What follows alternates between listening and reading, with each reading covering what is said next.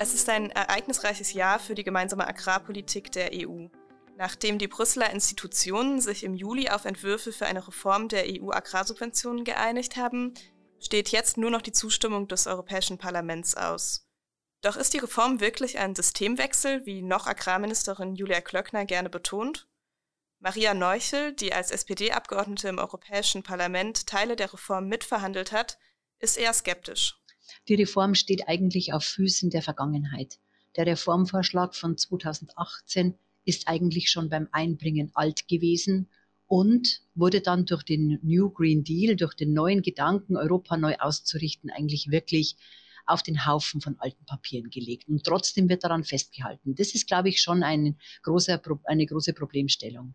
Das heißt, äh, schon von Beginn an war der Sprung in der GAP-Reform klein angesetzt. Und jetzt merkt man, dass durch das äh, Agieren und möchte fast sagen auch Intrigieren der ähm, Mitgliedsländer ein möglicher weiterer Sprung einfach nicht möglich war. Aus Sicht von Peter Jahr, Europaabgeordneter der CDU und ebenfalls einer der Verhandlungsführer des Parlaments, ist die Landwirtschaft dagegen mit der Reform gut aufgestellt.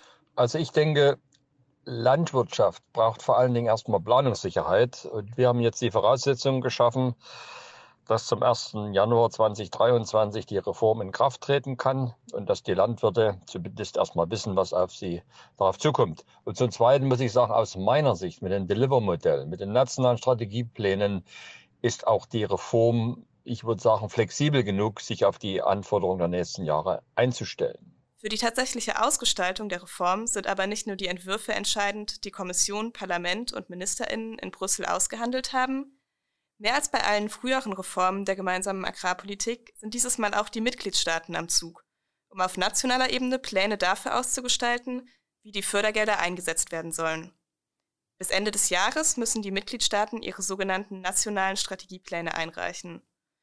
Für Deutschland hatte der Bundestag bereits im Juni Gesetze zur Umsetzung der Reform verabschiedet.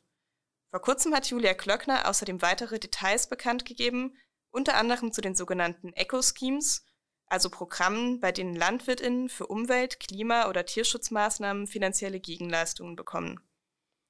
Aus Sicht von Martin Häusling, dem agrarpolitischen Sprecher der Grünen-Fraktion im Europäischen Parlament, kommen bei den deutschen Plänen jedoch vor allem Biobetriebe zu kurz. Das Interessante ist ja bei der ganzen Geschichte, dass ähm, die Biobetriebe, deren Anteil ja nach der Farm-to-Fork-Strategie auf 25 Prozent steigen soll bis 2030, dass die ja von einigen dieser Zahlungen gar nichts abbekommen. Das heißt, da bekommen dann konventionelle Betriebe bekommen Geld, wenn sie nicht spritzen, aber der Biobetrieb bekommt kein Geld, weil er ja sowieso spritzen muss. Das heißt, ich, äh, ich mache sozusagen den Ökolandbau, stelle ich dann schlechter. Aber auch was die Höhen der Prämien angeht, die für Umwelt- und Klimaschutz gezahlt werden, sieht Martin Häusling noch Nachbesserungsbedarf wenn ich die geringen Sätze ansehe, die zum Beispiel dafür gezahlt werden, dass Agroforstsysteme aufgebaut werden, dann ist das überhaupt kein Anreiz. Agroforstsysteme sind ja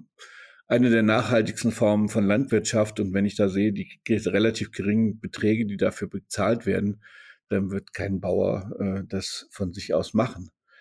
Und ähm, also das sind tatsächlich richtige Fehlanreize in der ganzen Geschichte. Auch Maria Neuchel zeigt sich enttäuscht davon, wie Deutschland auf nationaler Ebene die europäischen Leitlinien ausgestaltet. Deutschland wird ja hier von Julia Glöckner repräsentiert im Ministerium für Landwirtschaft und es ist einfach ganz bitter zu sehen, dass man durch den gesamten Entwurf sieht, dass Deutschland mögliche Spielräume zum Besseren nicht ausnutzt. Ein Beispiel.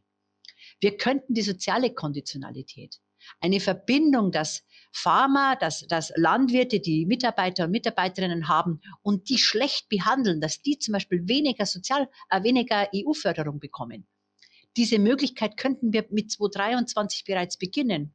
Und Deutschland sagt, nein, wir können auch 25 beginnen, also beginnen wir auch erst 25. Obwohl Deutschland damit aus Sicht von Maria Neuchel also die Freiheiten, die die europäische Reform den Mitgliedstaaten lässt, nicht optimal ausnutzt, sieht sie auch Vorteile darin, dass das sogenannte neue Umsetzungsmodell oder New Delivery Model mehr nationale Flexibilität bietet.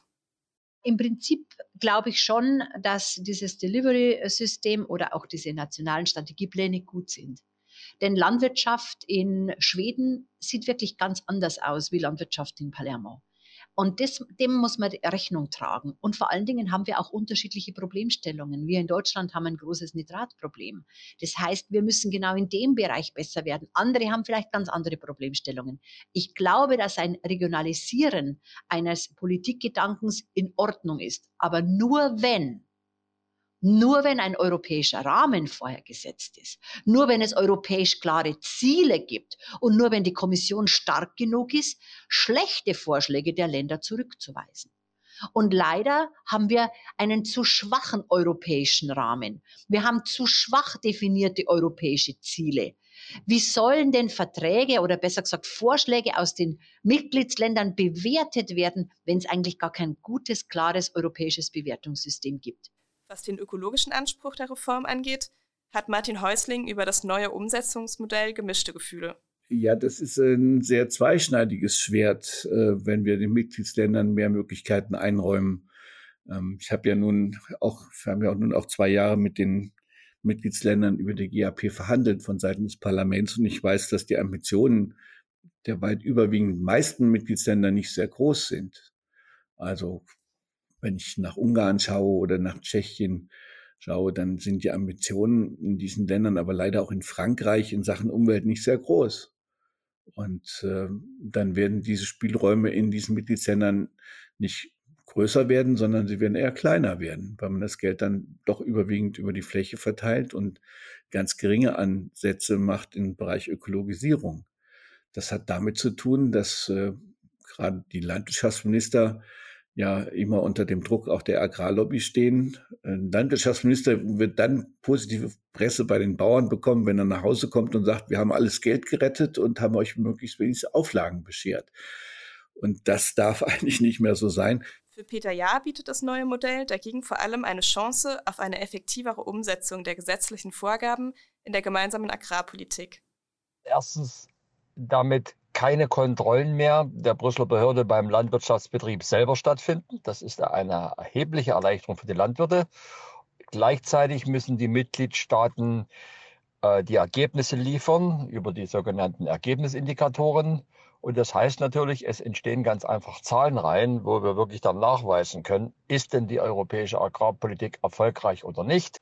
Ich formuliere es immer so, es ist ein Vertrauensvorschuss mehr, mehr Beinfreiheit für die Mitgliedstaaten auf der einen Seite. Also sie dürfen über Mittel selbstständig entscheiden. Und andererseits äh, möchten wir dann, möchte die Kommission anhand der Ergebnisse dann bewiesen haben, dass diese Maßnahmen auch entsprechend greifen.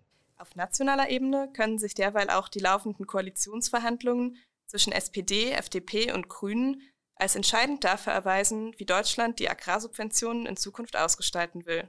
Maria Neuchel dazu. Ich hoffe natürlich, dass die Ampel äh, einige ähm, Eckpunkte festlegt. Zum Beispiel, dass der nationale Strategieplan, das ist so ein deutscher Plan, den Deutschland für die eigenen Ziele schreiben muss, der ist jährlich nachzubessern. Das kann man tun.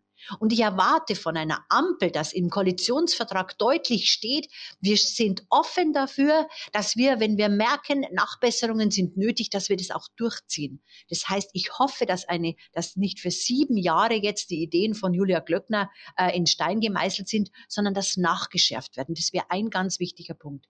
Ich erhoffe mir natürlich auch, dass die SPD zusammen mit den Grünen äh, klar und deutlich macht, wenn wir diesen Sprung in die Zukunft agrarpolitisch nicht schaffen, wird die Agrarreform garantiert auf europäischer Ebene beklagt werden vom Europäischen äh, äh, äh Gerichtshof.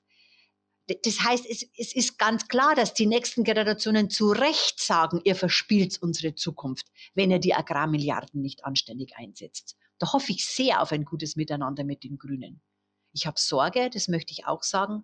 Ich habe Sorge, dass die liberale Auffassung mancher FDP-Menschen, äh, nämlich der Markt wird's richten, genau in unserem Bereich nicht greift. Davon habe ich Sorge und ich gehe davon aus, äh, es wird lange Verhandlungen geben, wenn es um den Agrarbereich geht äh, für die Koalitionsverhandlungen. Sowohl in Brüssel als auch in Berlin werden in den nächsten Monaten also noch wichtige Entscheidungen zur Zukunft der gemeinsamen Agrarpolitik fallen. Bauernverbände haben deshalb Sorgen geäußert, ob der Zeitplan für die Vollendung der Pläne eingehalten werden kann und die Landwirtinnen früh genug Planungssicherheit über die nächsten Jahre haben werden. Peter Jahr ist hier dagegen zuversichtlich. Der Zeitplan sieht vor, dass wir noch in diesem Jahr die finale Abstimmung im Europäischen Parlament haben. Nach dem jetzigen Zeitplan wird es im November sein. Wir werden versuchen noch bis Ende des Jahres auch die dazu nötigen Verwaltungsvorschriften, äh, im Brüsseler Deutsch nennt sich das dann äh, Delegated und Implemented Act, dass das auch auf den Weg kommt und noch abgestimmt werden kann, sodass auch die Mitgliedstaaten Anfang des Jahres dann wirklich ihre nationalen Strategiepläne einreichen können sodass dann die Landwirte dann im Laufe des nächsten Jahres wissen, was auf sie drauf zukommt. Äh, natürlich Ziel muss es sein, dass die Landwirte spätestens im zweiten Quartal nächsten Jahres äh, gucken können, welche konkreten Maßnahmen, welche konkreten Fördermöglichkeiten kann ich nutzen. Und das wäre noch aus Sicht der Landwirtschaftsbetriebe rechtzeitig, um sich auch mit der Anbaustruktur, mit der Betriebsstrategie sich rechtzeitig einstellen zu können. Es bleibt also in den nächsten Monaten spannend, wie Deutschland und die EU die Agrarpolitik in Zukunft ausrichten wollen.